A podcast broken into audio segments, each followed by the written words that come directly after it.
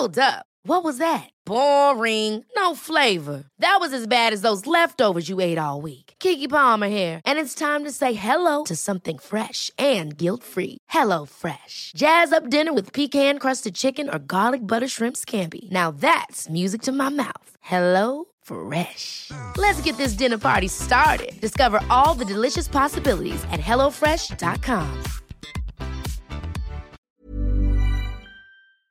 Las historias de ayer viven en nuestra memoria hoy.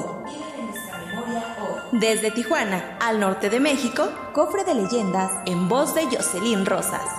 Comenzamos.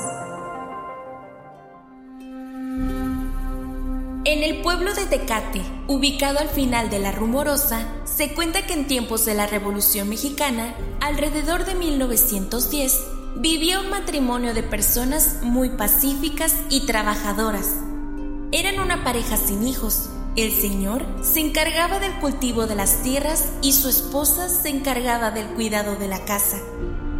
En aquella época no había mucha gente en los alrededores y los caminos eran simples brechas secas marcadas sobre el árido paisaje, vetas polvorientas por las que a veces pasaban los caballos, levantando polvoreadas con su andar.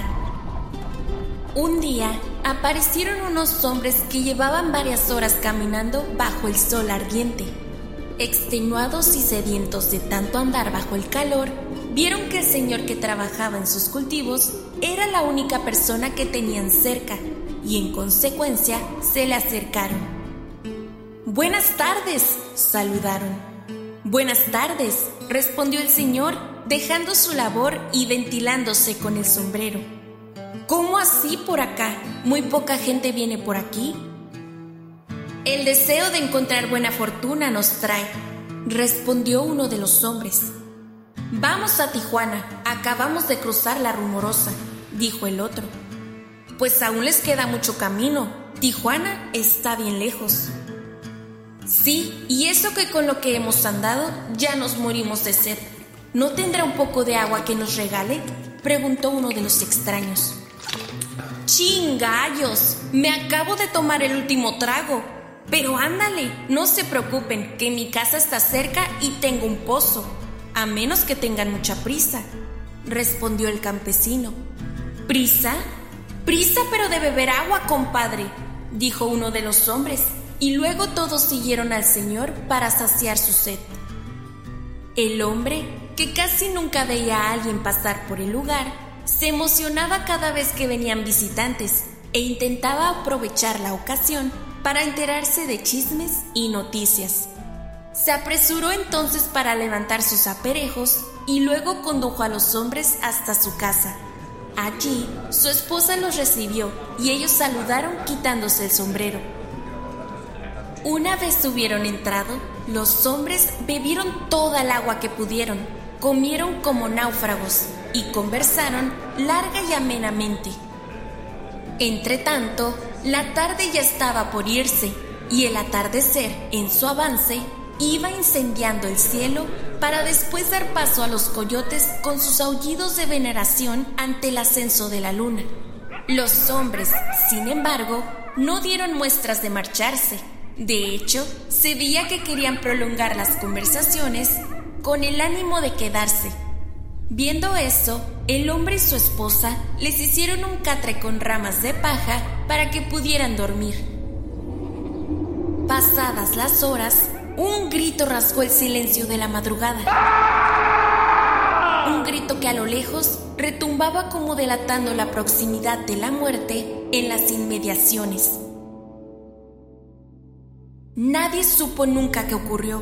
Se cuenta, no obstante, que los extraños pertenecían a una banda de sangrientos delincuentes que disfrutaban con el sufrimiento de todas aquellas víctimas que les oponían un mínimo de resistencia. Cuentan, pues, que intentaron robarle y que el hombre intentó presentar resistencia, quizá más de la cuenta, porque la crueldad con lo que lo liquidaron aún se recuerda entre los habitantes de la zona.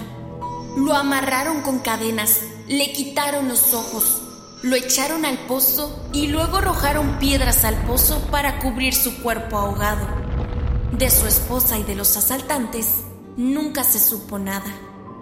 Tal es, al menos la versión que se tiene sobre su muerte, versión de la que muchos no dudan, sobre todo quienes cuentan que hay noches en que cerca del pozo se oyen ruidos de cadenas, gemidos de llanto e incluso escalofriantes alaridos de desesperación.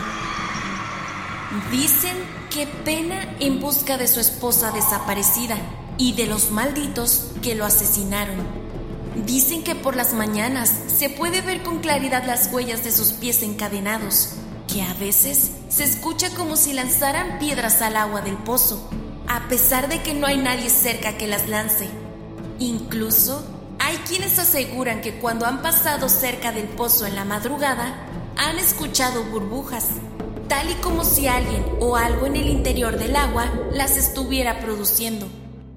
Los pocos que se han atrevido a mirar cuentan haber visto un rostro grande, de un espectral azul blanquecino, gritando con los ojos inundados de angustia y ascendiendo, ascendiendo como para querer contactar con el asustado visitante.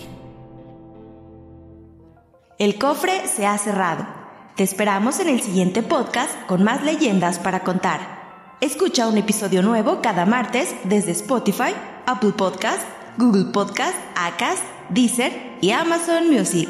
¿Tienes alguna sugerencia de leyenda que deberíamos investigar? Te dejamos en la descripción de este episodio un link para que nos la cuentes o mándanos un email a podcast.com.mx. Esto fue una producción de El Sol de Zacatecas para Organización Editorial Mexicana. Ever catch yourself eating the same flavorless dinner three days in a row? Dreaming of something better? Well, HelloFresh is your guilt-free dream come true, baby. It's me, Kiki Palmer. Let's wake up those taste buds with hot, juicy pecan-crusted chicken or garlic butter shrimp scampi. Mm. Hello Fresh. Stop dreaming of all the delicious possibilities and dig in at HelloFresh.com. Let's get this dinner party started.